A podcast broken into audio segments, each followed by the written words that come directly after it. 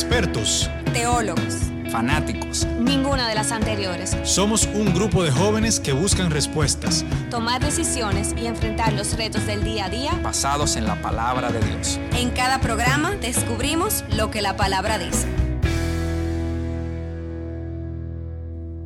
Hola, hola a todos, bienvenidos a un día más de este programa, de su programa, La Palabra Dice. Muy contento de poder estar un servidor aquí, como cada martes, compartiendo con ustedes. Conmigo está Carla Nuño, ¿quién más? Hola, hola, Dios les bendiga, Carlos de este lado. Hola a todos, ¿cómo están? Carla Picharo de este lado, Dios les bendiga.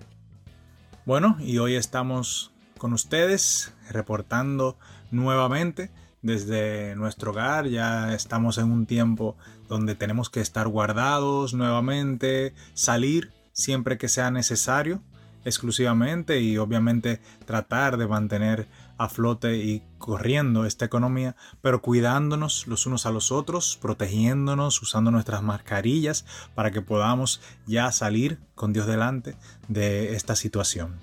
Entonces nada, el tema de hoy es un tema que muchas veces no se quiere compartir, es un tema a veces un poquito delicado y es el, el caso de la del pecado y cuáles son sus consecuencias. Cuando escuchamos pecado, a veces nos asustamos y creemos como que, bueno, aquí vamos a hablar de cosas de que queremos juzgarte, queremos decir que tú estás haciendo bien, que tú estás haciendo mal, pero este programa no se trata de eso, simplemente analizando a través de la palabra qué representa el pecado en mi vida luego de que yo conozco a Jesucristo. Queremos introducir este tema que es muy importante qué, es el pecado. Es importante que cada uno de nosotros entendamos qué es el pecado eh, y las consecuencias como tal de, del pecado. Y las consecuencias que no solo traen a nuestras vidas, sino a nuestras generaciones. Y les exhorto que presten atención y que le den la importancia que realmente este tema amerita.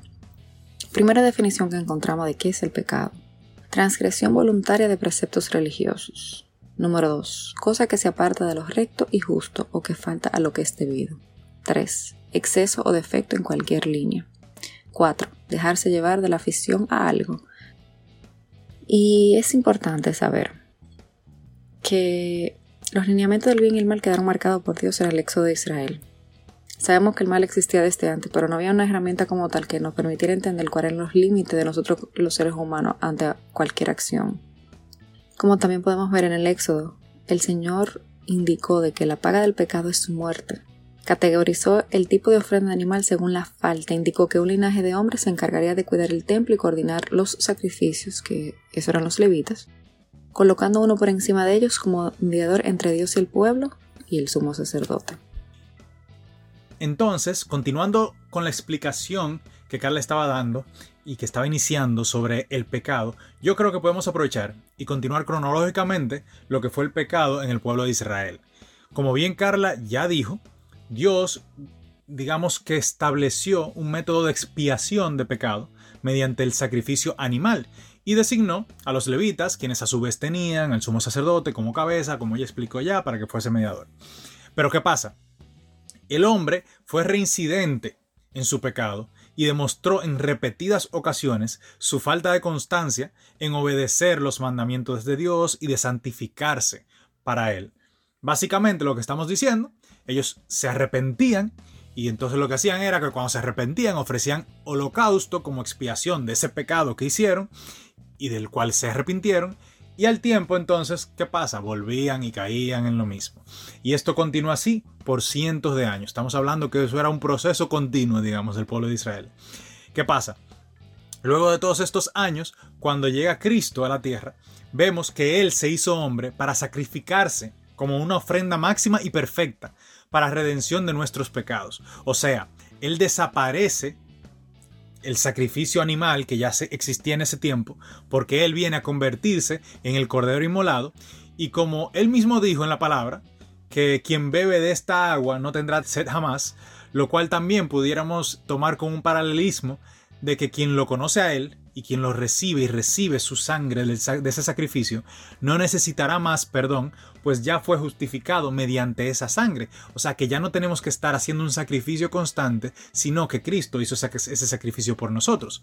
De esa manera, nosotros fuimos injertados en la familia de Dios Padre, aún sin, sin, pertenecer biológicamente al pueblo de Israel. O sea, ya todos somos Israel.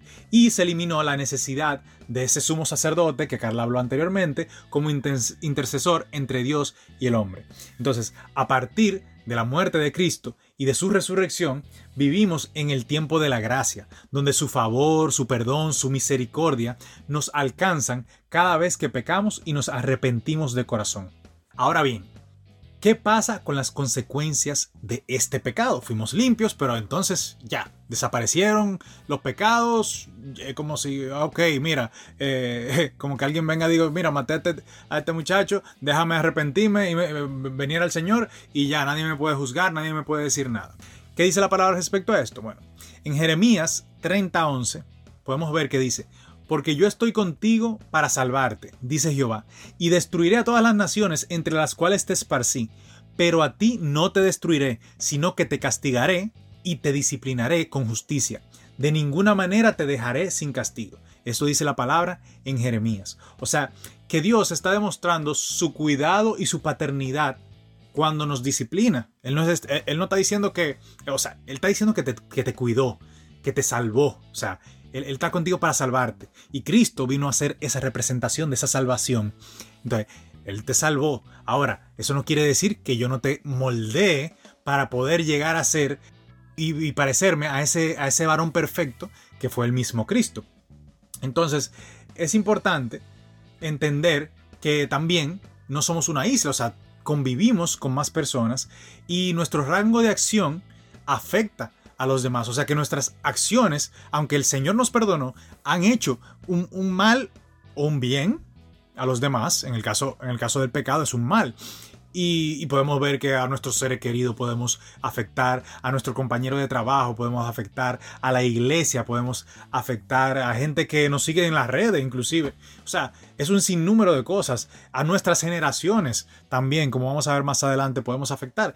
Y respecto a esto, de que muchas veces el Señor está más pendiente no solamente del pecado, sino a quién tú le estás haciendo el pecado, eh, la palabra dice en 1 Corintios 8, del 9 al 13, pero mirad que esta libertad vuestra no venga a ser tropezadero para los débiles, porque si alguno te ve a ti, que tienes conocimiento, sentado a la mesa en lugar de ídolos, la conciencia de aquel que es débil no será estimulada a comer de lo sacrificado a los ídolos, y por el conocimiento tuyo se perderá el hermano débil por quien Cristo murió.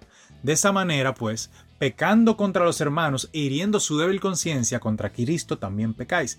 Por lo cual, si la comida le es a mi hermano ocasión de caer, no comeré carne jamás, para no poner tropiezo a mi hermano. O sea, aquí nos explica claramente que cuando somos piedra de tropiezo hacia otra persona, nosotros que ya conocimos al Señor, que recibimos al Señor en nuestro corazón y que somos piedra de tropiezo hacia una persona que está en vía de conocer al Señor o que simplemente no conoce al Señor, entonces nuestro pecado tiene sus consecuencias y obviamente nuestros pecados anteriores también tienen sus consecuencias.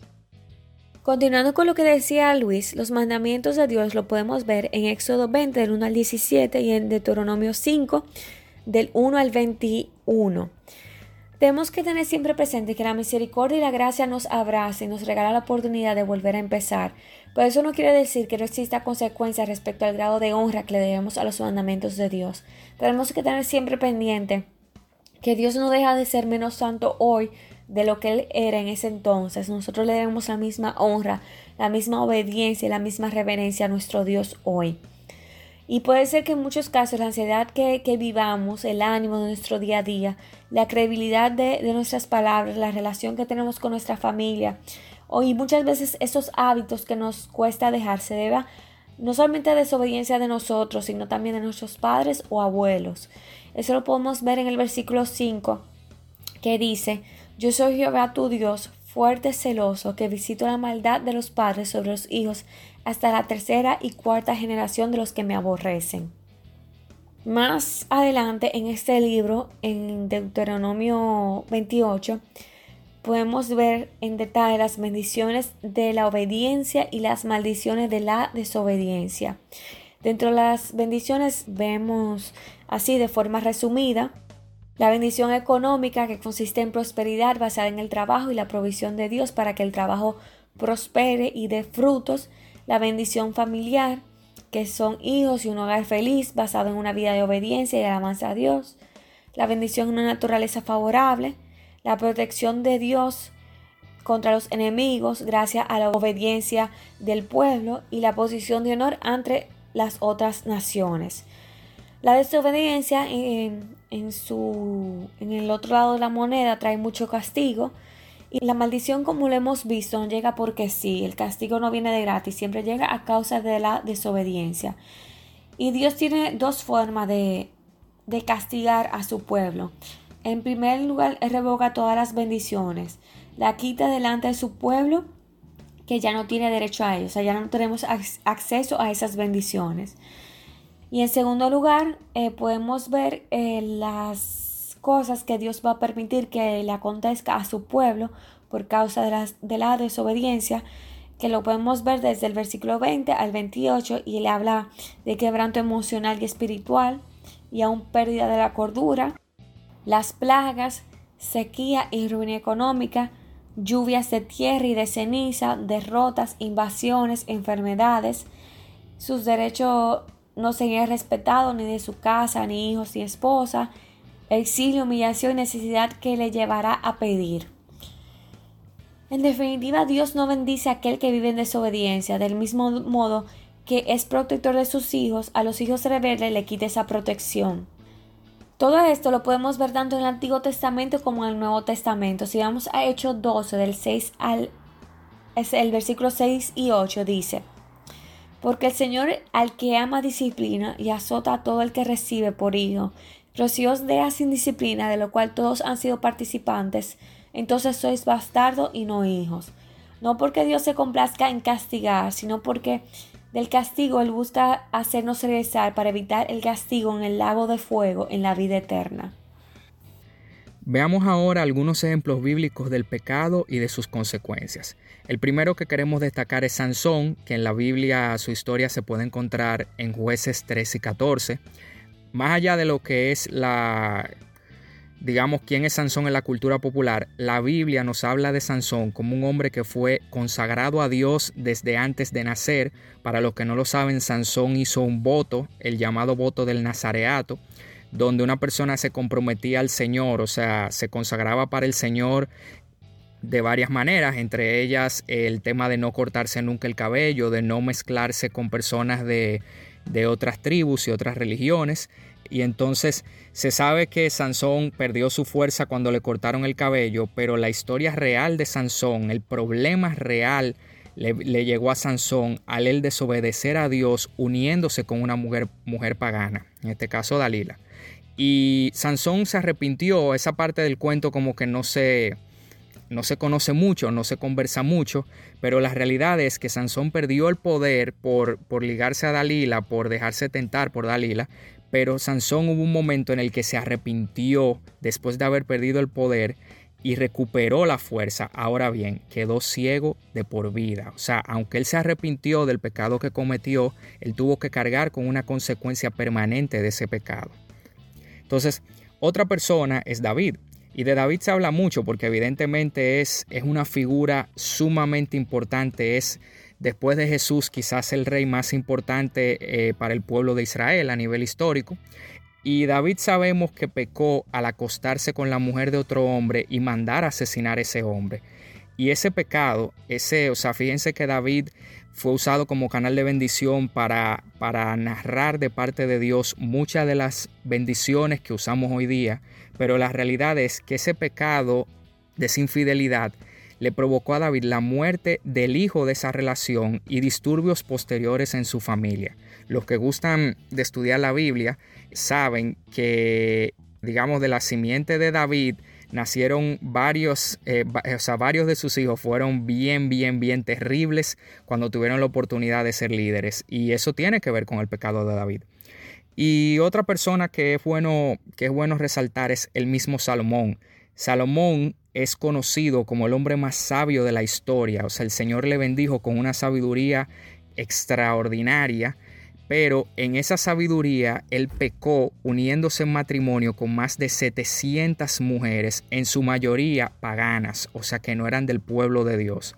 Esa mezcla hizo que él, aún siendo inteligente, aún siendo sabio, teniendo mucha cultura, hizo que él, el mismo Salomón de los Proverbios, hablamos, esa persona que, que tuvo esa ciencia por ese pecado, fue adoptando costumbres y haciendo altares de adoración a los dioses de las mujeres y culturas con las que él se mezclaba, y eso trajo como consecuencia que a nivel histórico Israel se dividiera en dos reinos, que fueron el reino del norte y el reino del sur, Judá e Israel, y el posterior cautiverio babilonio, que conocemos más a fondo en, en la última parte del Antiguo Testamento. Ahora bien, ¿cuál es la buena nueva? Que Jesús, el Cristo, nos hace libres del pecado. Y dice su palabra en Juan 8, del 31 al 36, que dijo entonces Jesús a los judíos que habían creído en él, Si vosotros permaneciereis en mi palabra, seréis verdaderamente mis discípulos, y conoceréis la verdad, y la verdad os hará libres. Ellos le respondieron, Linaje de Abraham somos, y jamás hemos sido esclavos de nadie. ¿Cómo dices tú que seréis libres? Jesús les respondió, De cierto, de cierto os digo, que todo aquel que hace pecado es esclavo del pecado, y el, y el esclavo no queda en la casa para siempre, el Hijo sí queda para siempre. Así que, si el Hijo os libertare, o sea, Él, seréis verdaderamente libres. ¿Qué quiere decir esto? Jesús, confesarlo, aceptarlo, vivir para Él, nos hace totalmente libres de cualquier pecado que hayamos cometido en el pasado e incluso de pecados que pudiéramos cometer en el mañana. Cristo es el que rompe la cadena que puede tener el pecado en nuestra vida, por lo cual siempre habrá una puerta de salida para vencer cualquier mala actitud que podamos tener. Siempre se va a poder cambiar, siempre vamos a poder ser usados con poder para libertar a otros que estén pasando eso que ya vivimos. Y es su Espíritu Santo el capaz de quebrantar la dureza de nuestro corazón, de renovar nuestro entendimiento de cara a lo que debe morir, a lo que debe nacer y a lo que debe florecer. Amén. Y de todos esos ejemplos que tú diste hace un tiempo, Cochón, eh, quería, me había quedado con este comentario de que el caso de David me ministra mucho porque inclusive estaba compartiendo la palabra hace un tiempo y hablaba sobre David, cómo David, que tenía ese corazón conforme al corazón de Dios, se equivocó, se equivocó bastante y tuvo consecuencias por esas equivocaciones. David, al ser, al derramar tanta sangre, eh, al, hacer lo que Cochón mencionaba también de que mató al esposo y se acostó con, una persona que no debió hacerlo, entre otros muchos pecados, eh, el, Señor no le permitió edificarle templo, sino que a su descendencia se lo permitió. Y se lo permitió por el corazón que tenía David, porque el, David aún se, equivocaba buscaba hacer el bien y cuando se equivocaba se, arrepentía de, todo su corazón y buscaba siempre tratar de hacer lo bueno. En nuestra carne, en nuestra humanidad, muchas veces vamos a fallar, eso tenemos que entenderlo, señores. Pero eso no quiere decir que porque fallemos ya estamos condenados con el pecado que mora en nosotros, sino que fuimos libres por Cristo Jesús eso no quiere decir que estamos salvos de hacer lo que nos dé la gana, de que tenemos que como ya recibimos al Señor, como el Señor nos cubrió con su sangre, significa que estamos libres de hacer en esta, en esta carne lo que nos dé la gana. No, no se trata de eso, pero sí se trata de entender que el Señor nos conoce, conoce nuestros corazones y sabe que nos equivocaremos y seguiremos haciéndolo porque no hemos llegado a la, a la altura de ese varón perfecto que es Cristo. Entonces, ¿qué tenemos que hacer? Hacer como David, hacer como Salomón, hacer como Sansón, tener nuestro corazón presto a la voz de Dios y dejarnos guiar por Él y arrepentirnos cada vez que fallemos porque somos humanos y vamos a fallar, pero también está en nosotros cuando estamos conectados a esa fuente que es Jesucristo. Revisar nuestros errores, arrepentirnos y volvernos de nuestros errores, porque entonces cuando nos arrepentimos lo que hacemos es que genuinamente estamos tratando de cambiar ese mal hecho o ese mal accionar que a veces puede ser constante en nosotros y tratar de convertirnos en algo mejor, en una persona mejor. Y eso, e, e, eso cuando está en nuestros corazones, el Señor lo ve de todo corazón. Entonces nada, Este fue el tema de hoy. Esperamos que haya sido de bendición para sus vidas, de conocimiento, para que sepan también cómo manejarse en, los casos cuando nos equivocamos, de cómo sobrellevar a veces esa, esa culpa de, los errores que hacemos y del pecado que muchas veces inevitablemente eh, nos llega y nos toca hacer. Y también orarle al Señor siempre para que sea Él convenciéndonos de pecado, para que sea Él también enseñándonos cuáles son los pasos que tenemos que dar cuando nos equivocamos, cuáles son las cosas que tenemos que hacer también y que el Señor quiere que, hagamos para enmendar muchas veces esas cosas que hacemos mal. Y nada, les recordamos como siempre que pueden seguirnos en las redes sociales como nuestro Ministerio de Jóvenes, sep.com rd y también escribirnos a chequina milagros de Dios gmail.com si tienen alguna sugerencia, si quieren, si quieren alguna oración, si quieren hablar sobre algo en específico, aquí estamos para escucharlos. Nos vemos la próxima semana. Conecta con nosotros a través de nuestro Instagram arroba sep.rd. Y si quieres contactarnos para sugerencias o que oremos por ti, escríbenos a chequina milagrosdedios arroba gmail.com. Dios te bendiga.